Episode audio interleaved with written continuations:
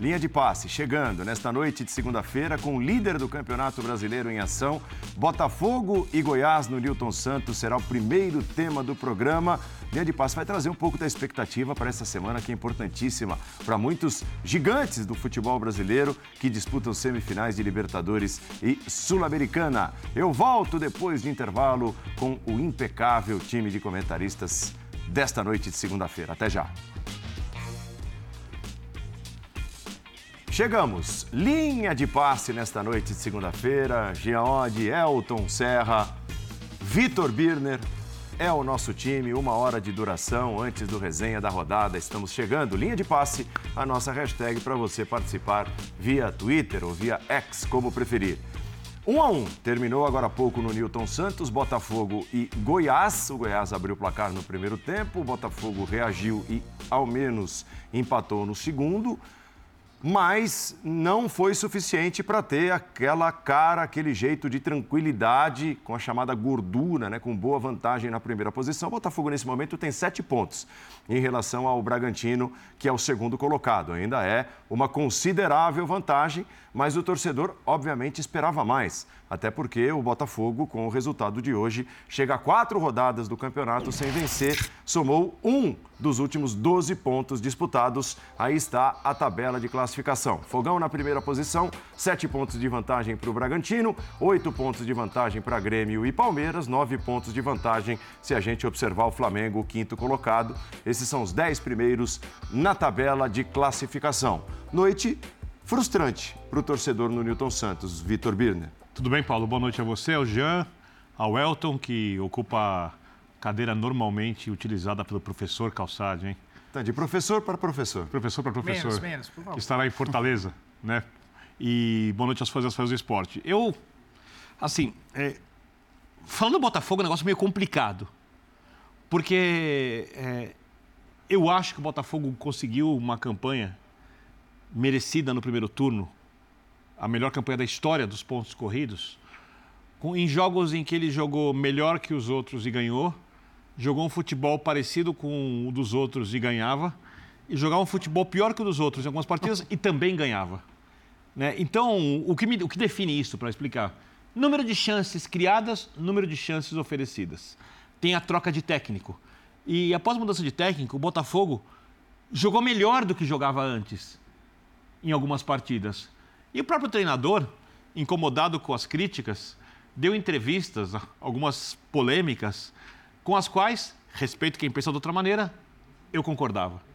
Porque o Lucas Perry, por exemplo, não lembro em qual jogo, é, não fez nenhuma defesa, defesa difícil e o time havia perdido a partida.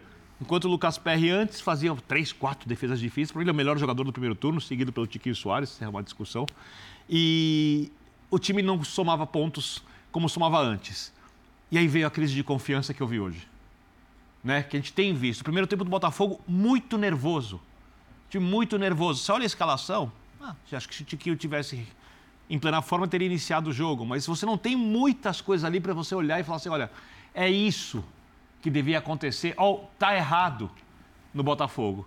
Então, eu acho que o time precisa recuperar a, frieza, jogar com mais paciência, entender que a fase ruim vai passar se o time jogar com frieza e adquirir paciência, porque sete pontos ainda é uma vantagem muito grande do time na primeira colocação. O Bragantino está jogando melhor que o Botafogo, o Bragantino não tem pressão, mas o Botafogo continua ainda sem ter um candidato direto à disputa pelo título, porque ninguém, na verdade, se aproximou uhum. para tirar o título do Botafogo. Então, eu preciso que essa fase ruim mental principalmente, seja administrada melhor de agora em diante. Tudo bem, Elton? Tudo bem, Paulo. Boa noite a você, os companheiros, fãs de esportes. Se a gente for olhar o, o Botafogo, ele assumiu a liderança na terceira rodada. De lá não saiu mais. E aí a gente teve Fortaleza, que naquela rodada que o Botafogo assumiu era o vice-líder, o Palmeiras, o Grêmio, o Flamengo e agora o Bragantino. São cinco vice-líderes e o mesmo líder desde a terceira rodada. Na décima primeira rodada, quando o Botafogo abriu esses mesmos sete pontos que tem hoje de diferença do Grêmio, que é, naquele momento assumia a vice-liderança, é, estávamos falando da 11 primeira rodada. O Botafogo conseguiu uma sequência inversa a essa no início do campeonato. Então, é, o, o, que eu vejo é, o Botafogo está passando por um momento ruim no campeonato que não foi diluído ao longo dele. Porque muitos times passaram por isso, mas perde um jogo, ganha dois, empata um jogo, é, fica dois, três jogos sem vencer e se recupera. O Botafogo teve uma sequência muito boa no início do campeonato que não diluiu esse momento ruim ao longo dele. E eu acho que é, compactou isso agora nesse momento do campeonato, o que permite ainda, e aí eu estou com o Birner, permite ainda o Botafogo a ter tranquilidade nessa reta final do Campeonato Brasileiro para administrar essa vantagem. Porque não são sete pontos, né? São oito. O Botafogo tem três vitórias a é mais é do que o segundo colocado. Então, é não é nem sete pontos. O time precisa fazer os sete mais um para ultrapassar o Botafogo e a cada rodada que passa, ele mantém um, pelo menos uma média de distância para o segundo colocado que tinha na 11 primeira rodada. três vitórias a mais? São três? São três vitórias ah. a mais.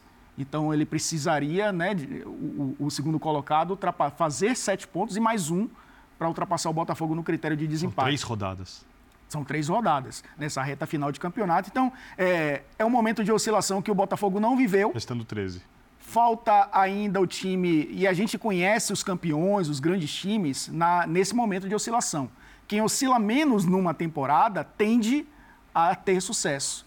Você conhece quando o elenco é forte, quando o grupo é forte, quando a oscilação demora pouco. Está demorando um pouco mais do que o normal. Mas a, a, gente não pode é, desconsiderar o recorte do início do campeonato, claro. que foi o oposto desse, onde o time não oscilou. É, é, foi um time regular para bem, agora está regular para mal. É, eu acho que assim, a preocupação do torcedor do Botafogo, primeiro, é essa comparação com o primeiro turno extraordinário feito pelo time. Uhum. É, a preocupação é, a trocação de pontos, ela é natural a essa altura e, e que seja assim, pensa, imagino eu, o torcedor do, do Botafogo. O problema é um ponto em 12 disputados, né? Aí assim, ah, mas é, é ganha uma aqui, empata, aí perde duas, mas volta a vencer. Então, uhum. isso tudo assim, para quem conseguiu tudo que o Botafogo conseguiu no primeiro turno, é uma matemática para lá de bem-vinda. O que não pode é um ponto em quatro rodadas. Eu acho que isso preocupa um pouco. Pois é, pois é. Boa noite, Paulo. Boa noite, companheiros. Elton, especialmente, né? Bom tê-lo na mesa. É, não estão acostumados, né, Elton? Você, em geral, não está por aqui em São Paulo. Bom que você esteja aqui conosco. É, Cara, eu acho assim, é, não, não dá para desvincular esse momento negativo do Botafogo é, da tensão, do nervosismo, do temor que há e sempre houve em relação a, do, do, torcedor do Botafogo em relação à possível fase negativa permitir uma aproximação intensa dos seus adversários, por conta de todo o histórico do tempo sem vencer o Campeonato Brasileiro, né? Pelo fato do Botafogo não ter um dos elencos melhores do futebol brasileiro e ter conseguido abrir a vantagem que abriu. Então, por isso eu sempre entendia a lógica do Botafogo de dizer, cara, eu vou realmente deixar a Sul-Americana um pouco de lado, vou focar tudo no brasileiro, porque não dá para querer ganhar tudo, né? Com o elenco que o Botafogo tem hoje, que é um bom elenco, mas talvez não esteja entre os melhores, você precisava focar no brasileiro. E aí acontece essa sequência de resultados negativos. A gente está falando de um Botafogo que vinha de quatro derrotas seguidas, né? uma pela Sul-Americana com Defesa e Justiça, mas vinha de quatro derrotas seguidas e pegava em casa um time na zona do rebaixamento. É aquele jogo, eu acho, para você dizer, bom, Agora vou afastar essa ideia que as pessoas estão tendo de que o Botafogo vai dar uma vacilada, vai dar uma rateada. Porque se você olhar bem, as derrotas no brasileiro foram para o Flamengo, que é o melhor elenco do Brasil, apesar de tudo, né? Então acho que é uma, é uma derrota que, que é compreensível. Para o Atlético fora de casa, né, inaugurando a sua arena, o segundo jogo da arena, né? Não me lembro agora. O segundo, se... o primeiro foi contra o Santos. É o primeiro com o Santos, isso. O segundo jogo da arena, mas uma empolgação ali. É... E depois um jogo com o Corinthians, que o Botafogo, no qual o, Corinthians, o Botafogo jogou um bom tempo com um a menos. Uhum. Né? Fora de casa também o Corinthians na situação que estava. Então acho que assim, embora três derrotas chame atenção para o líder do campeonato que tinha a vantagem que tinha, cara, dava para entender aquelas derrotas, mas hoje era dia de ganhar. E o Botafogo não ganhou. Né? E talvez isso coloque uma pulga maior atrás da orelha do torcedor do que as derrotas que, que tinham acontecido até agora. Eu acho que tem muito do que o Birner falou. É verdade que o Botafogo, acho que somou pontos, venceu um monte de jogo. Em alguns jogou melhor, em outros não, e venceu todos os jogos na sequência.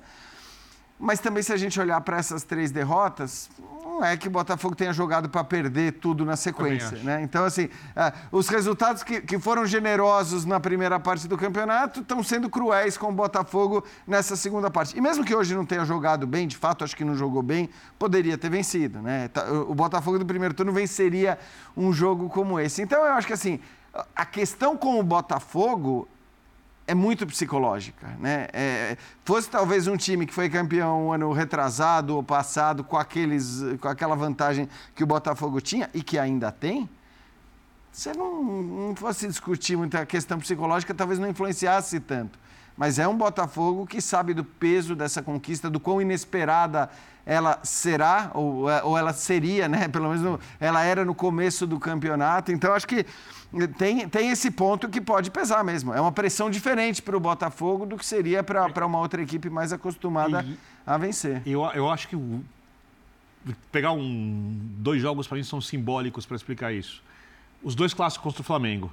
No primeiro, eu acho que o Flamengo gerou muito mais dificuldade. O Flamengo jogou até que bem para o Flamengo ultimamente, que é uma bagunça coletiva. Do Flamengo, é. É, jogou até bem o segundo clássico.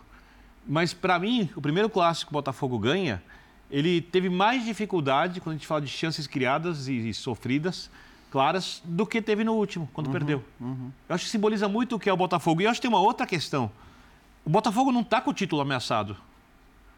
O Botafogo está com a ameaça do título ficar ameaçado, porque são sete pontos. Pois é. E os times que estão abaixo, mesmo o Bragantino numa boa fase, eu não, não vejo esses times com, times com sequência. Então, ninguém emendou a sequência, pontos, né? né? Se você for é. ver, o Palmeiras que tinha vencido quatro ou cinco na sequência, perdeu as duas últimas, né? Que parecia a grande ameaça num determinado momento, perdeu os dois últimos jogos. Então, assim, a notícia boa para o Botafogo, no fim das contas, é mais uma rodada se passou e a distância continua sendo de sete pontos. Agora para uma outra equipe, mas continua sendo de sete pontos para um, oito para dois e nove até para o Flamengo, que olha, é aquela história. Agora o Flamengo não tem mais Libertadores, não tem mais Copa do Brasil. É, é, é mas vai ter que jogar mais do que jogou no final de semana. jogar mais do que jogou no final de semana, claro. Senão não vai claro, ameaçar. Claro. É, Bruno Lage foi vaiado, chamado de burro por parte da torcida. Ele tomou algumas decisões até que surpreenderam na escalação do time titular hoje. Nós temos uma tela que mostra um pouquinho da passagem do Bruno Lage pelo fogão.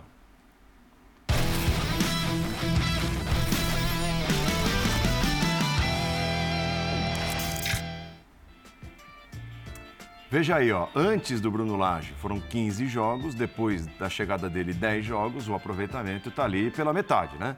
86% antes, mas é um aproveitamento extraordinário. 43% depois da chegada do Bruno Lage para um time campeão é pouca coisa, né? Um primeiro colocado é pouca coisa. Ali é o número de gol por jogo, né? diminuiu um pouquinho, e gol sofrido por jogo é, aumentou bastante. Também basicamente dobrou.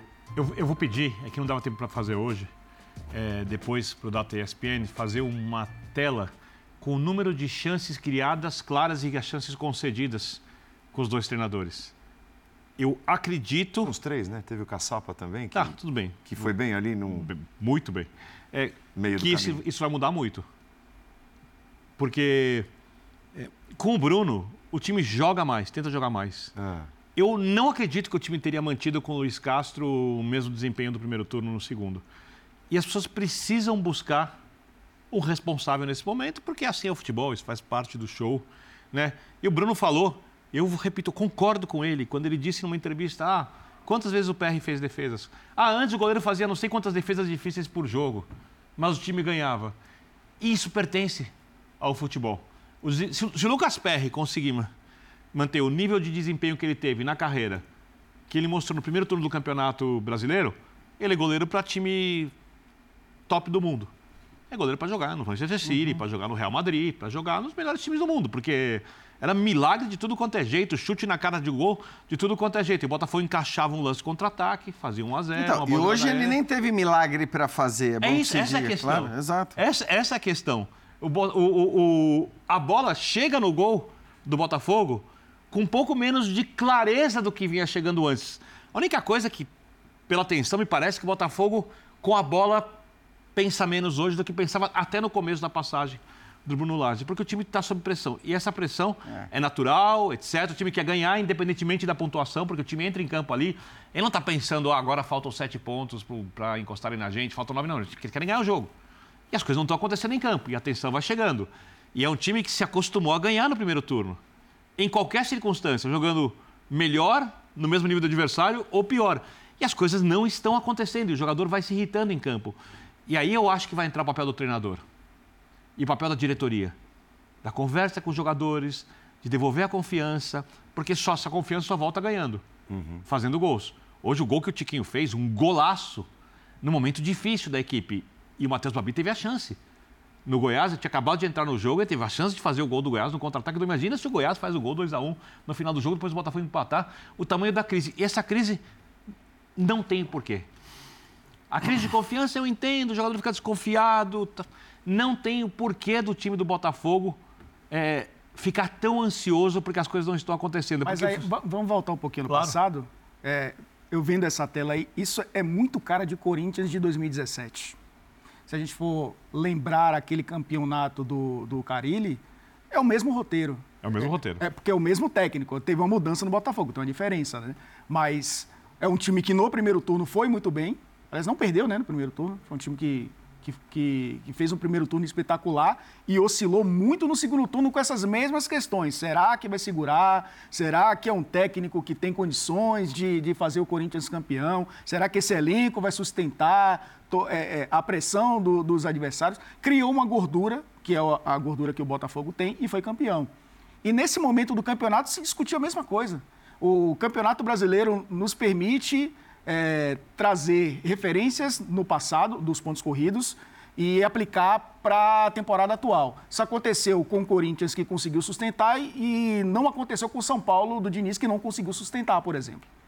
É, eu acho que é, é, por isso que eu, eu, foco muito nessa questão do. É, os grandes campeões surgem das pequenas oscilações. Quanto menos você oscila e você sai dela, você consegue é, é, o, o, a conquista. E eu acho que o Botafogo, pelos seis, sete primeiros jogos do campeonato, está, é, entre aspas, se permitindo viver esse momento de oscilação sem ser incomodado por seis concorrentes que, desde que ele assumiu a, a liderança, não conseguiram sequer alcançar. E isso faz parte.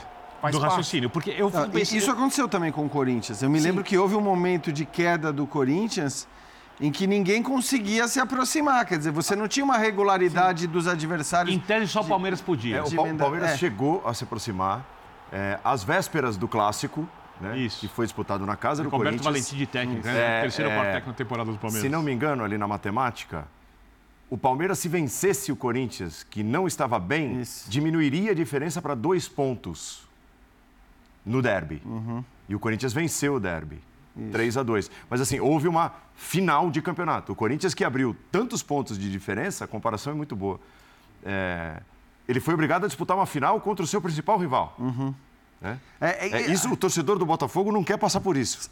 Sabe o que eu acho claro. engraçado até? Então, Paulo, mas olhando para isso, né? A gente falou muito. Eu confesso que eu não sei contra o Bragantino se o Botafogo joga em casa ou fora. Fora na 34 rodada. Fora na 34 rodada. Então, porque assim, a gente falou, né, que os principais adversários do Botafogo no primeiro turno ele tinha enfrentado todos fora de casa e, portanto, tinha também essa vantagem. Além da vantagem de pontos, tinha a vantagem de enfrentar os seus principais adversários em casa. Aí, olhando para essa informação que você está trazendo, que o Botafogo é na 34ª rodada fora de casa. Olhando para o fato de que, bem ou mal, e tudo bem, claro que a Libertadores vai acabar agora para dois brasileiros no meio dessa semana, mas, assim, é, primeiro que, assim, é óbvio você dizer, bom, é pior ter o Palmeiras no seu encalço do que o Bragantino, né? É, é, a, é, é o pensamento lógico. Porém, Vou te dizer uma coisa: se o Palmeiras avança para uma final de Libertadores e por mais que seja um jogo apenas, né, no qual talvez o Palmeiras poupasse. É... E eu estou falando do Palmeiras porque tanto o Inter não está na briga pelo título e o Fluminense está nesse momento a 11 pontos, se não me engano. É uma distância bem considerável, né? O que eu quero dizer é, talvez seja pior você ter o Bragantino no seu encalço hoje, ou tão próximo, porque é uma equipe que, ao contrário do Botafogo, não tem pressão nenhuma, né? A pressão ela é muito menor, obviamente, por, por uma questão de quantidade de, de torcida, de, de, de, de, mídia e etc. Então a pressão do, do Bragantino é muito menor. É um time que olha única e exclusivamente para o Campeonato Brasileiro e é um time que enfrenta o Botafogo em Bragança, né? Ao, ao, ao passo que o Palmeiras, por exemplo, joga não só no Maracanã, mas se chegar à final da Libertadores, se o Palmeiras chegar à final da Libertadores, é bom lembrar. O jogo anterior, imediatamente anterior à final da Libertadores, é com o Botafogo no Maracanã. Sério? Exato. É por isso que eu acho que esse comentário ele é bem perecível, né? Porque o prazo de validade dele é bem curto. No próximo domingo pode ser não o, o Bragantino, pode ser o Grêmio. Não, o, o Grêmio, o, o, Grêmio joga no Maracanã também. E, e o Grêmio duas... joga no Maracanã. É, o, Fla... Newton, né? É, no Maracanã, desculpa, no Newton Santos. O, o, o, Flamengo, aí o Flamengo a gente pode discutir, né? Ou em casa ou fora, mas enfim, é, é fora também, né? Então, assim, é, eu acho que tem esse ponto, né? Olhando para o Bragantino. Qual que é o pior adversário? Agora, é claro que você vai comparar o elenco do Bragantino com o do Flamengo, com o do Palmeiras, com o do próprio Grêmio, com os jogadores que tem. É melhor você ter o Bragantino ali na, na no seu encalço, né? É, e, e tem a pegadinha, né? Porque se for, vou dar duas notícias. A primeira vai parecer negativa, mas a conclusão é muito positiva para o Botafoguense. O Bragantino é o time que tem menos derrotas no campeonato. Porém, ao lado de Cruzeiro, Corinthians e Goiás, é o time que mais empatou. Tem quatro vitórias a menos que o Botafogo, né? E empatando, você não chega a sete pontos de distância, é isso. né? É isso. São nove empates até agora. Até por, pelo que o Elton falou. rodadas. Você, tá falando, você, você, precisa fazer oito pontos né, a mais do que o Botafogo. Então, assim, eu, eu, eu entendo a tensão, a insatisfação com o resultado. O Botafogo hoje era favorito. Pega um time, pegou um time que era candidato e é, continua sendo um time que vai lutar para permanecer na primeira divisão, provavelmente é, até o final do campeonato. É, tem mais time que o, Bota, que o, que o Goiás. Tem um jogo mais bem preparado que o do Goiás com os seus jogadores, com mais alternativas. Então eu entendo a insatisfação. Uhum. Mas eu não vou entender se o time ficar muito incomodado. E essencial para quem está criticando o treinador é o que ele tem que fazer de tão diferente assim para o time voltar a jogar. Aliás, jogar não. Para voltar a ter resultados como os do primeiro turno. No caso, hoje, botar o artilheiro do campeonato no time é, titular. Pois é. Mas você acha que, é uma, aí, você acha que não foi não, questão física não, também? Ele não se ajuda também, né, Birner? Aí que tá. Eu acho você que, acha que assim, ele escolheu o Diego sem nenhuma questão física? Se fez isso, eu concordo com vocês. Errou. Eu até acho é, que vamos... não foi, porque é tão sem lógica você deixar o Tiquinho Soares fora do time nessa temporada que eu tô achando que tinha alguma coisa física para dosar mas vamos esperar ver se ele fala sobre isso na entrevista. Nós, nós temos algumas reações da torcida do Botafogo, né? Hoje o clima estava assim, ruidoso. Né? O torcedor estava bravo. Então, assim, ó, vamos lá, vamos ouvir.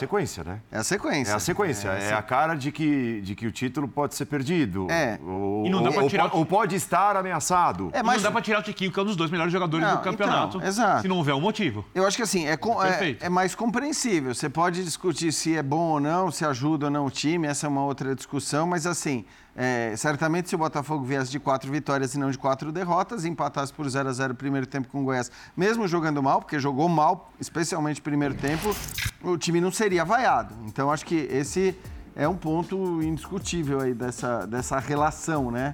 É, agora, é um, é, um, é um Botafogo que precisa jogar mais, justamente. Olha lá, o Tiquinho, assim, a importância dele é, é gols, é o primeiro no ranking do time. Participações, idem é, gols acima do esperado. Eu gosto desse gols acima do esperado. É, o primeiro também. É, é expectativa de gols. né? Vitórias garantidas com gols ou assistências, ou seja, é um cara que participa dos momentos Ah, importantes, decisivos. não, tá certo. Então, assim, é um dos melhores jogadores do campeonato. Não, se de linha, pra mim, é o melhor jogador do campeonato. Só Isso. discuto com o Lucas Perry, porque pra mim também teve uma campanha fantástica no primeiro turno. Botafogo confirmar o título, o que é a tendência, grande tendência, provavelmente o Tiquinho vai ser eleito o melhor jogador do campeonato. É, eu- a única coisa que eu prefiro nem ac- não acreditar, e eu não acho, eu não descarto, mas eu não acho que seja isso, é que o tamanho do Diego Costa tá colocando o Tiquinho no banco. Eu não, eu não, eu não, eu não, não Então, vou acreditar nisso. Ô, Bi- ô, Biner, vamos, vamos ver, acho que a gente vai ouvir o Bruno Lage. Eu só acho o seguinte, para mim, comunicação é uma parte importantíssima do futebol, até para evitar certas coisas, para evitar certos incômodos. E se, se o problema foi físico, como você falou, ou se havia uma questão física, isso tem que ser comunicado antes do jogo. Você tem que deixar muito claro, você tem que fazer questão de dar uma entrevista e deixar claro e falar para a rádio e soltar. Olha, ele está começando no banco de reservas porque ele não tem condição de jogar os 90 minutos. Porque ninguém tira impunemente o melhor jogador do Campeonato Brasileiro, coloca no banco e acha que não vai acontecer nada, que a torcida não vai pedir o cara, que a torcida não vai O cara te chamar- entra e faz um golaço que a ainda. torcida não vai te chamar de burro e tudo mais. Então, se você está tomando essa decisão, e por isso que eu tenho dúvidas de se a decisão é física, porque eu acho que é, é- é- é- é o mínimo que se exige, acho que sim. Se a decisão ela é física, você tem que comunicar antes para o maior número de pessoas e com a maior Mas você intensidade concorda comigo que possível. nesse momento da carreira ela não pode ser técnica?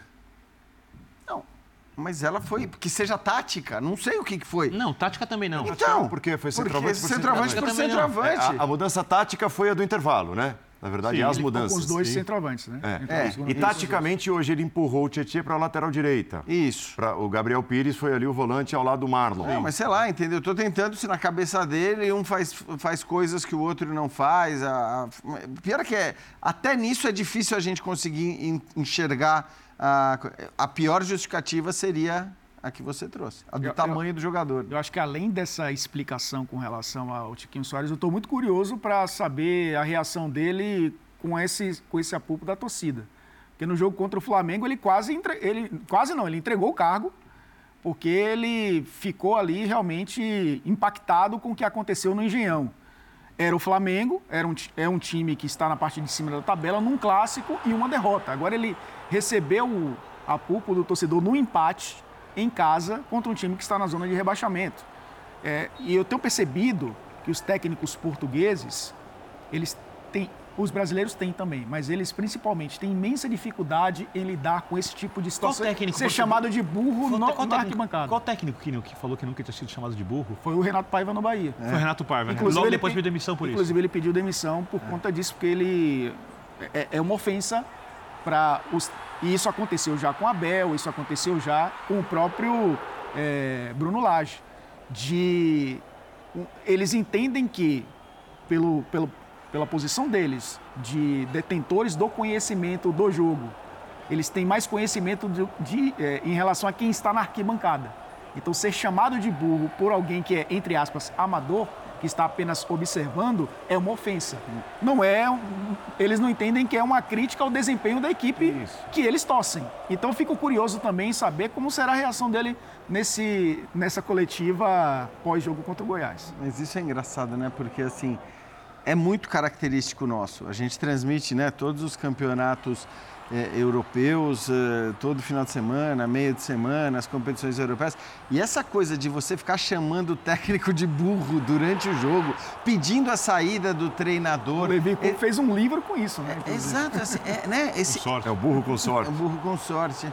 Essa, essa coisa de essa coisa de você ficar, você focar tanto no treinador e atribuir toda e é curioso que isso se, se dê num país onde tradicionalmente, historicamente, a, a importância dos técnicos ela é menor. Ela é menor mesmo. Era, né? Historicamente, sem dúvida. Era, era, claro, tudo bem, mas estou falando historicamente. É, historicamente ela era menor porque Dos mais atrasados na parte coletiva do isso. futebol mundial. Os nossos técnicos faziam historicamente menos diferença. Não quer dizer que alguns não fossem importantíssimos e não tenham sido grandes técnicos, mas na média é, o técnico era o que menos mudava por aqui as coisas é, e, e, no fim das contas é sempre uma atribuição muito grande, um peso muito grande ao trabalho do treinador aqui, né? Com essa coisa do burro, do. E aí do você lembra que o próprio Luiz Castro sofreu com isso e, e, também não teve a atitude do Bruno Lage, mas aí o John Textor teve que vir a público dizer, não, ele é quase um sócio nosso aqui do, do, uhum. do negócio é, para proteger o técnico, porque ele também se sentiu, principalmente na época no do Carioca, Carioca né? ele se sentiu também é, ofendido com o, o, protesto da torcida, né? Então não é algo isolado que o que o Bruno Lage fez. É um, é um comportamento que a gente já viu dos técnicos portugueses aqui no é, futebol brasileiro. O, nós apresentamos numa edição do Linha de Passe, inclusive, uma, uma entrevista do Renato Paiva. Isso. É, né? Era, era, Bahia, o tema dizendo, foi mais ou menos burro, esse. Burro para ele, assim, né? Assim, muito estranho ter sido chamado de burro naquela ocasião. E é um pouco do que parece é, se espalhar. É, provavelmente o do Botafogo que é a volta do caçapa agora. Eu acho que o Botafogo Alguns estão olhando. Eu não acredito devia, que a devia vai fazer isso. Continuado com. Não, mas que devia. Que poderia ter continuado com o caçapa. Então, mas aí é muito acreditar. Não, é lógico, é, e, é outra, é a cultura do resultado. É isso, é, resultado, é, é fácil acreditar falar no, ah, tá indo, vamos aí, vamos E ele levando. voltou para o lanterna da, do Campeonato Francês, né, é. que é o Lyon. Lembrando que o Bruno Lage é. foi, não vinha para o Brasil só porque John Textor chega ali, tem uma holding de futebol, é o cara grande, vai conversar pessoalmente, tem que convencê-lo a vir para cá. Não é um técnico qualquer.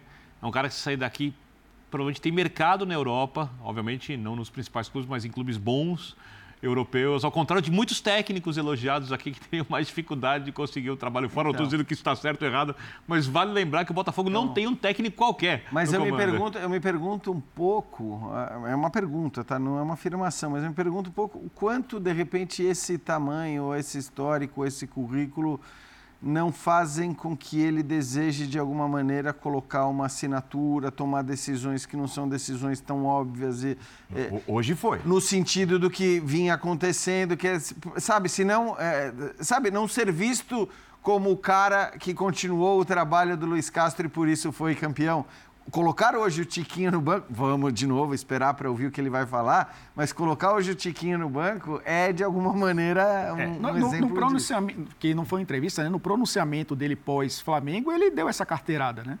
De ah, passei por, pelo Benfica, passei por grandes clubes da Europa, então eu sei como é essa pressão, esse ah, campeonato. Ele deu uma carteirada de, de técnico é, no eu, Brasil, né? É, o que fica para a gente saber na entrevista, a grande dúvida é se o Tiquinho tinha plenas condições de começar o jogo. Porque o Diego Costa, que obviamente na carreira é muito maior do que o Tiquinho Soares será no término da carreira dele, Diego foi um grande centroavante, horrível de ser marcado por todos os sentidos, de força, goleador, guerreiro, etc. Há algum tempo não consegue jogar um futebol do nível que o Tiquinho Soares vem apresentando nesse Campeonato Brasileiro. Vale lembrar a passagem pelo Atlético Mineiro, quando ele foi campeão brasileiro, ele contribuiu, mas não Apagado. foi no nível do Tiquinho Soares esse ano, é. nem perto. Não, Agora, aí, é. foi para o Wolverhampton depois disso, não conseguiu mostrar nível de Premier League mais. Com o Bruno Lage. É, então, agora, de novo, Lage. só. Com o Bruno Lage. Então, a carteira se... tem que ser pesada. Se for realmente isso, eu prefiro acreditar que não. Se a questão foi física, repito, é, existe o erro da comunicação, mas aí, para mim, esse erro não é do Bruno Lage. E eu explico por quê. Porque, assim como ele não está acostumado a ser chamado de burro, porque isso é uma coisa muito nossa, é, essa lógica de que o, o, o, treinador. É bom, é bom se precaver, é bom se prevenir e, e, e informar certas coisas para não sofrer uma pressão no meio do jogo, também é algo muito nosso, porque a gente vê muito no futebol europeu grandes jogadores, né? É, muitas vezes os melhores do time, como é o caso do Tiquinho, começarem uma partida no banco de reservas e automaticamente o, o, o, torcedor já imagina que aquilo ali não é uma questão, quer dizer, que se fosse a final da Champions League, o cara estaria jogando, mas que ele não está jogando por uma rotação, por minuto ou por uhum. questão física. Então, acho que assim, ele acabou de chegar no Brasil. Ele talvez não conheça muito essa lógica tão nossa, né? De crítica e de dedo apontado e de pressão intensa durante os jogos, inclusive. Então, acho que aí caberia alguém da comunicação do Botafogo mesmo, né? Alguém dizer, cara, tudo bem, o Tiquinho não vai jogar, mas vamos, vamos deixar claro por que, que ele não vai jogar? A questão é que você está você tá acreditando muito na questão física. Tomara que tenha é porque, sido isso. Porque é um erro tão grande é, deixar o fora agora que eu prefiro acreditar Tomara na competência do técnico isso. do que no erro. É. Mas não tenho certeza. É só uma crença. É, assim, é, é, a não ser que algo novo tenha acontecido, porque o Tiquinho, a partir do momento que ele volta, né, ele se torna rapidamente titular novamente. Sim, hoje, óbvio. Hoje houve essa inversão, não sei, ah, tal, sentiu lá desconforto, sei lá o quê e tal. Mas eu acho que, é, olhando para a sequência desde que voltou, é, o mais lógico seria continuar no time titular. Claro. Né? É, vamos fazer o seguinte: a gente espera, é, se o Bruno Lage aparecer para dar a entrevista, a gente mostra ao vivo aqui no Linha de Passe. Nós temos mais 22 minutos de programa. Se não, será é, no Sport Center, né, que vai trazer repercussão e tudo mais. Logo depois do nosso programa tem o resenha da rodada também que vai passar pela liderança do Botafogo, evidentemente. E a gente toca a nossa bola aqui falando das semifinais das competições sul-americanas. Afinal de contas, nós temos Libertadores. Quarta-feira, Inter e Fluminense, jogo gigante. Quinta-feira, Palmeiras e Boca Juniors, jogo gigante, ao vivo e exclusivo nos canais ESPN Star Plus. Perguntaria o outro: hum. existe uma das duas pernas das semifinais mais imprevisível do que a outra? A, a do Inter e Fluminense, mais é, imprevisível. mais imprevisível. Mais imprevisível, apesar de eu achar que tanto o Inter quanto o Palmeiras têm vantagem. Eu tenho uma questão, eu acho que eu, eu, todo mundo sabe quanto eu defendi o Diniz, quanto eu gosto dos trabalhos do Diniz. Eu tenho certa desconfiança com algumas coisas que ele tem feito na equipe. Por exemplo, o time jogando com Marcelo, Ganso, um time muito leve contra um Inter, que é muito forte fisicamente, muito intenso, eu não sei se quando perde a bola com algumas transições defensivas, se o time consegue fazer isso. Também não sei o time que ele vai colocar em campo no Beira-Rio.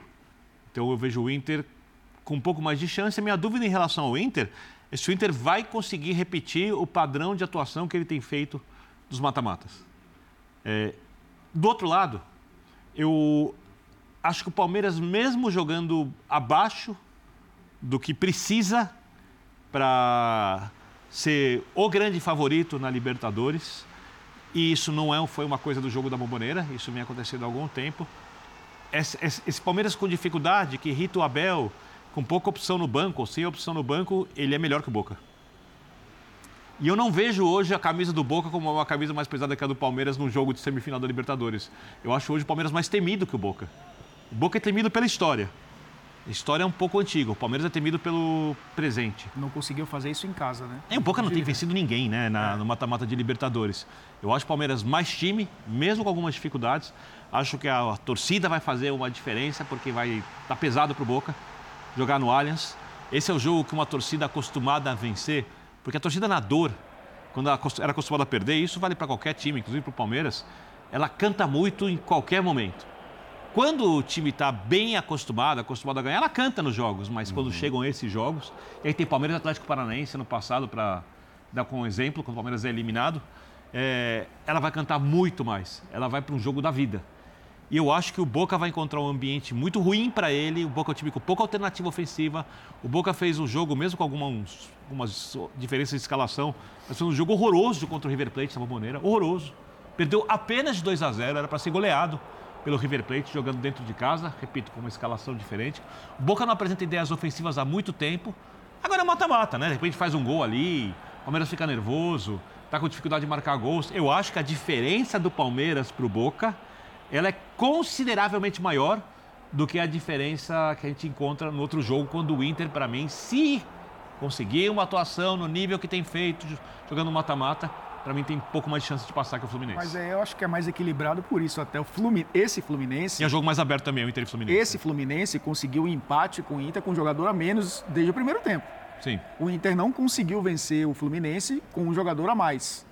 É, eu acho também que o Internacional é um time que, pelo encaixe de jogo, né, gosta muito do, de, de, de preencher o meio-campo joga com quatro homens praticamente ali atuando por dentro e dois atacantes, e o Alan Patrick no jogo de ida atuou como atacante ao lado ali do Ené Valência, é, ele congestiona a área do jogo onde o Fluminense consegue render melhor. Com o André, com o Ganso, né, muitas vezes um dos pontos jogando por dentro, né, o próprio Arias também faz essa composição, o, o John Kennedy tem jogado bem ali por dentro também, então o Inter consegue neutralizar aquela zona do campo onde o Fluminense consegue render melhor. Mas o Fluminense mostrou, mesmo é, com um a menos, que é um time que é muito capaz de conseguir a classificação jogando no Beira Rio. Ah, No, no- Palmeiras e, e- e- e Boca, eu estou muito com você. Eu acho que é, a gente compara, às vezes, confrontos de brasileiros e argentinos, e já vi times argentinos menores que o Boca, muito mais encaixados, consistentes. O próprio Defensa e Justiça acontece mesmo no Palmeiras. né?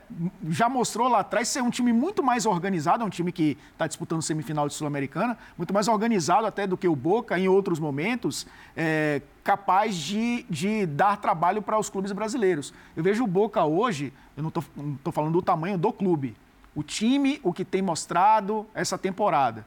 Parece time médio do futebol argentino. Não, se, se fosse É, a camisa mas- de- se fosse a camisa do Deportivo Pereira com os mesmos jogadores, todo respeito ao Cavani, ao Rojo, a todos os jogadores, eu falo, não, o Palmeiras vai atropelar. É, a gente só não fala porque é o Boca. Então, mas E eu, aí é, uma- é Aí que diferente. tá, é, mas eu, aí eu não acho, eu acho, que- eu acho que o Boca tem bons jogadores. Eu acho que o Cavani jogou bem, por exemplo. O Cavani, eh, ele tem entrado bem nos jogos, apesar de ter feito um Mas gol. o time, Jean. É, não, eu sei. E o Palmeiras já jogou muito mais. Então, o meu ponto é assim, eu- acho que assim, a imprevisibilidade maior para mim é sobre como será o jogo em Porto Alegre. Aí a imprevisibilidade é muito grande. E muito porque você tem o Fluminense. O Fluminense é um time completamente imprevisível. O Fluminense com Concordo. o Diniz, ele pode falar, não quero saber. Eu tô com 11 jogadores agora, de novo, novamente, o Fluminense tá- diz, eu tô com 11 jogadores. Ah, o jogo é fora de casa?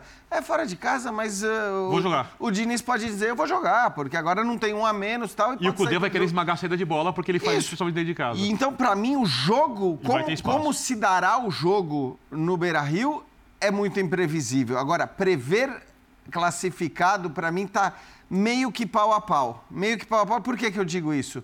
Porque o Palmeiras hoje tem enorme dificuldade de criar. Enorme. Eu acho que o Palmeiras já tinha tido uma, uma, uma piora na- no, seu, no seu rendimento ofensivo antes mesmo da lesão do Dudu, mas desde que o Dudu se machuca, o Palmeiras cria muito, muito, muito pouco. O jogo que talvez tenha criado mais, curiosamente, foi o jogo contra o Bragantino. Cheio de moleques, e aí fica todo mundo pedindo com os moleques, eu, que eu acho também é, uma certa, um certo exagero. Eu, eu acho que acordo.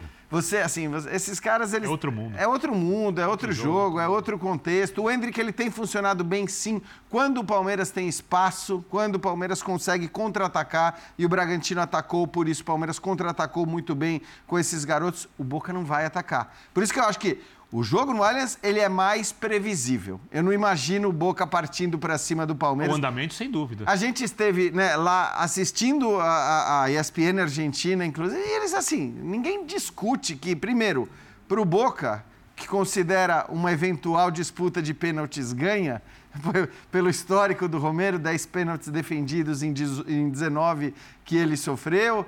É, é claro que o empate é visto como um bom resultado, não quer dizer que não vá tentar ganhar, mas a tentativa de ganhar o jogo do Boca vai ser muito Eu esporádica. duvido que algum torcedor do Boca, se pudesse assinar o empate na decisão por pênalti, Não agora. assinaria. Então, Ah, E nenhum assinaria. palmeirense assina. eu acho que Assinaria. sim. Nenhum Agora, isso não significa que o Palmeiras vai ter, vai ter né? facilidade para criar as suas chances, para fazer gols. O Palmeiras tem tido muita dificuldade. Achei interessante o que o Abel fez, a tentativa que ele fez na bomboneira. Né, porque ele, no fim ele traz o Arthur para uma dupla com o Rony, é, trazendo ele de volta para o lado onde ele costuma render A melhor. bola tem que chegar por baixo, né? Ele mantém a, a marcação pela direita com dois laterais, porque sabe que o barco é perigoso, e acho que ele se mostrou perigoso. E por isso que eu, eu discordo em relação à qualidade dos jogadores do Boca.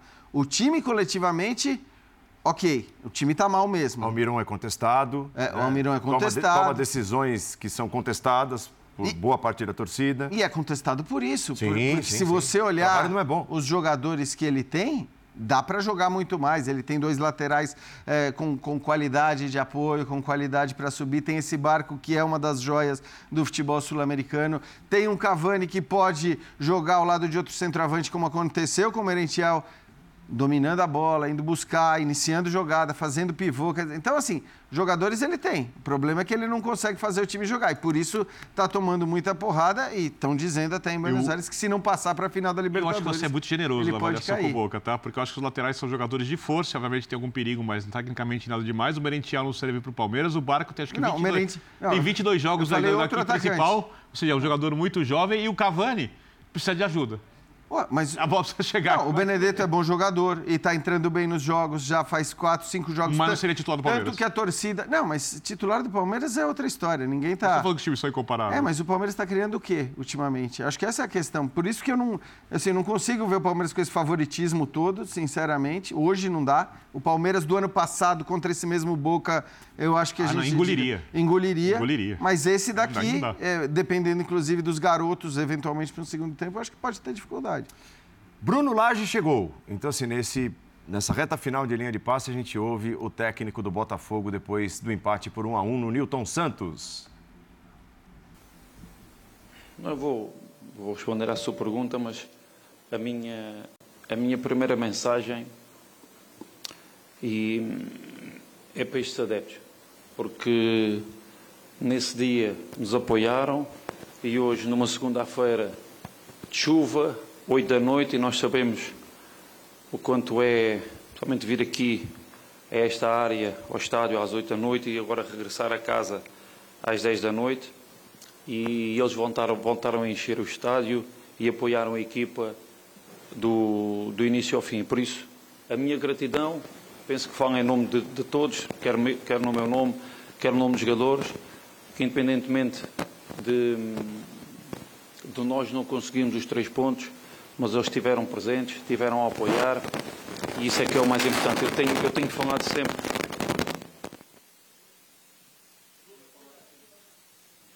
Eu tenho falado sempre no, no sentimento de família que se vive aqui e, e é essa palavra que eu quero deixar para eles. O agradecimento pelo, pelo apoio. A equipe, isto não está em condições.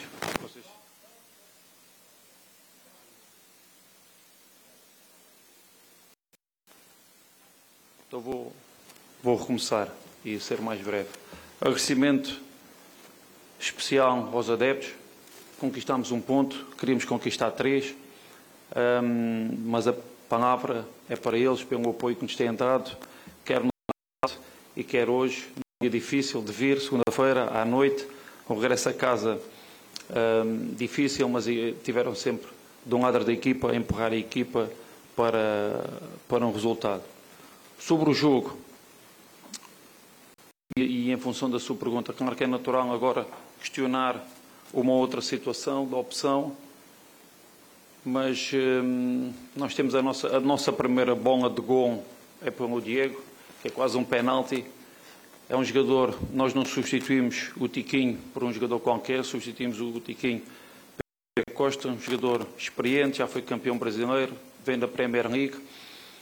E hum, o resultado desta, desta, desta alteração vem em função de, de, de tudo. O próprio jogador, Tiquinho, tem sido um dos jogadores mais importantes na época, tem levado, tem, tem, tem feito os gols que tem feito para a equipa ter a pontuação que teve, mas o próprio jogador recentemente disse que veio de uma lesão, uma lesão difícil, complicada, em que quase bateu o recorde de, de, de, recuperação para voltar a estar disponível com, com a equipa e, na minha opinião, nos últimos jogos não foi aquele tiquinho que nós, que nós vimos até ao momento da, da lesão. Por isso, tendo um jogador também como o Diego, e nós durante a semana treinámos muito os dois, os dois juntos, tomámos a opção de colocar um, um jogador como o Diego, experiente, campeão brasileiro da Premier League, na frente, mas depois ter sempre essa opção de poder jogar com, com os dois juntos. Por isso, nada de, de, de retirar mérito ao, ao Tiquinho, foi uma questão de opção, porque no dia da manhã pode acontecer qualquer coisa. Por exemplo, o Diego já está com três amarelos, próximo jogo não joga, o Tiquinho lesionou-se e teve três semanas fora, e nós temos que ir encontrando as soluções a, a cada momento para, para conquistar pontos. Boa noite, professor. Gilmar Machado, Rádio Opinião Play. Na sua apresentação, professor, o senhor falou que não faria alterações na equipe, na equipe do Botafogo, que de alguma maneira eh, iria tentar manter a estrutura. Né? O senhor vem de. eh, são quatro vitórias, sete empates e quatro derrotas. Mas as últimas cinco partidas a gente observa a equipe cada vez mais atuando é, com alguma deficiência, tendo muita dificuldade com os adversários. Hoje, em casa, diante do adversário está lutando pela parte de baixo da tabela. O que, que, de alguma maneira, mudou na sua maneira de pensar a equipe que o senhor está fazendo essas alterações? Por exemplo, o Tietê, ano passado eu entrevistei o Tietê e perguntei se ele gostaria de jogar no lado direito com o antigo treinador. Ele disse para mim numa coletiva, numa, numa entrevista, que não se sente confortável em jogar naquela posição. E hoje ele aparece jogando na lateral direita. Então eu queria que o senhor explicasse o que, que mudou da sua chegada até o dia de hoje, que de alguma maneira o senhor está fazendo alterações na equipe e na forma da, da equipe jogar. Isso, o, as alterações vão em função de duas coisas. E isso, eu acho que vocês conseguem perceber isso perfeitamente. Uma, é impossível um jogador fazer, estar num estado de forma de início até ao fim do campeonato. Tem sempre momentos bons e maus e, mesmo sem mim, houve, houve jogos em que o Botafogo jogou muito bem e outros jogos em que não, em que não jogou bem e teve esse tipo de resultado. A outra questão que eu, que eu já, já, já, já abordei sobre isso, que é como é o jogo do Botafogo. E aquilo que, que nós vimos é um jogo de muita velocidade, muita, de dois, três toques e a bola chegar, chegar rápido à, à baliza adversária. E a segunda volta, o que é que nos diz? E eu tenho que encontrar essas funções. E a equipa está a fazer um esforço muito grande para trabalhar e para termos essas funções. A equipa tem, neste momento, os adversários percebem que se, se nos derem espaços nas costas, se nos derem a transição ofensiva em que nós nos sentimos muito bem, estão com, com muitos problemas. Por isso, eu não posso jogar em dois, três passos e estar dentro da área para marcar gol, quando o adversário tem 11 homens em frente à área e não nos dá esses passos. Eu acho que é evidente isso. Agora, nós temos que, em função do tempo que temos, em função também das características dos nossos jogadores, ir ao encontro disso e tentar controlar o jogo nesse sentido. Nós, na primeira parte, sentimos isso. Uma equipa sempre muito fechada, o espaço que anteriormente estava nas costas do adversário agora está nas nossas costas e, e vamos ver, em função do jogo que a equipa fez, as oportunidades que criou, acho que oferecemos uma tradição ao adversário, aquele gol, da forma como nós costumamos defender, não nos reconhecemos na maneira como sofremos um gol. Temos muita gente e gente com capacidade e competência para não permitir aquele, aquele gol no primeiro poste no, no canto, mas a equipa soube reagir e acho que criámos oportunidades mais que suficientes. Curiosamente, pelo, pelo, pelo Diego, tem duas ou três situações em que podia ser ele a marcar dois, dois golos, pelo menos, dois, três cruzamentos que passaram ali à frente, a primeira bola, aos 15 minutos, que é dele, que é quase um penalti, ele não costuma falhar esses golos, tem um lance assim muito semelhante ao Bahia, há algum tempo atrás aqui, e marcar gol, por isso, em resumo, acho que fica, fica, fica isso, fica um, um enorme, enorme capacidade de nós estarmos a trabalhar para crescermos nesse momento do jogo, alguma eficácia nas situações que nós falámos, e sobre o Che, ele a mim não me disse nada disso, antes pelo contrário, quando falámos sobre essa possibilidade, uh, garantiu-me que neste momento da época pode jogar em qualquer posição, para eu colocá-lo em qualquer posição. E, na minha opinião, acho que acaba por ser o nosso melhor jogador esta noite. Bruno, aqui do mesmo lado. Aqui. Muito bem, então um bom pedaço da entrevista ao vivo do Bruno Lage. Ficou claro que foi opção Diego Costa. Foi mal. Titular, Tiquinho Soares Foi no mal. banco. E é bom dizer que o Tiquinho falou também na saída do campo, deixou bem claro que ele estava muito bem fisicamente. bem. Porque o Bruno Lage, em certo momento, falou: Não, o próprio Lisi- o Tiquinho disse que vinha de lesão, tentou jogar na boca dele, né? Intervalo, já voltamos. Nesta terça-feira, nove e meia da noite, valendo vaga na final da Comebol Sul-Americana, Fortaleza e Corinthians. Palpites aqui do time do Linha de Passe para o Paulo e para o Birner. A decisão será dos pênaltis do classificado. O Paulo é você, no caso. Jean e Elton classificam o Fortaleza no chamado tempo normal. Nove e meia Não da sabia noite. que o senhor fala de si mesmo em terceira pessoa, uma novidade. pra mim. Às vezes. E tem linha de passe logo depois desse jogo, com a apresentação do Paulo Andrade, grande time de comentaristas, o, time consagrado do linha de passe, com a ilustre presença do Elton mais uma vez. É, o Elton vai estar. O Elton O vai. Elton vai estar. O Elton estará. Não faltarão assuntos, porque ou temos o Fortaleza na final, ou temos o Corinthians numa redenção, tem Mano Menezes. Ah, é vai ser legal. a- Resenha Garantido. da rodada é a nossa próxima atração. Saúde e paz a todos. Uma ótima Inclusive, segunda ou terça-feira. Pessoal do Resenha também, saúde e paz aí. Muito, Ah, vamos, por favor. Tá bom. Muita saúde e muita paz pro Tchau. pessoal do resenha. O Jean Oddi estará amanhã? Estará. Manda um abraço pro Paulo Andrade. aí.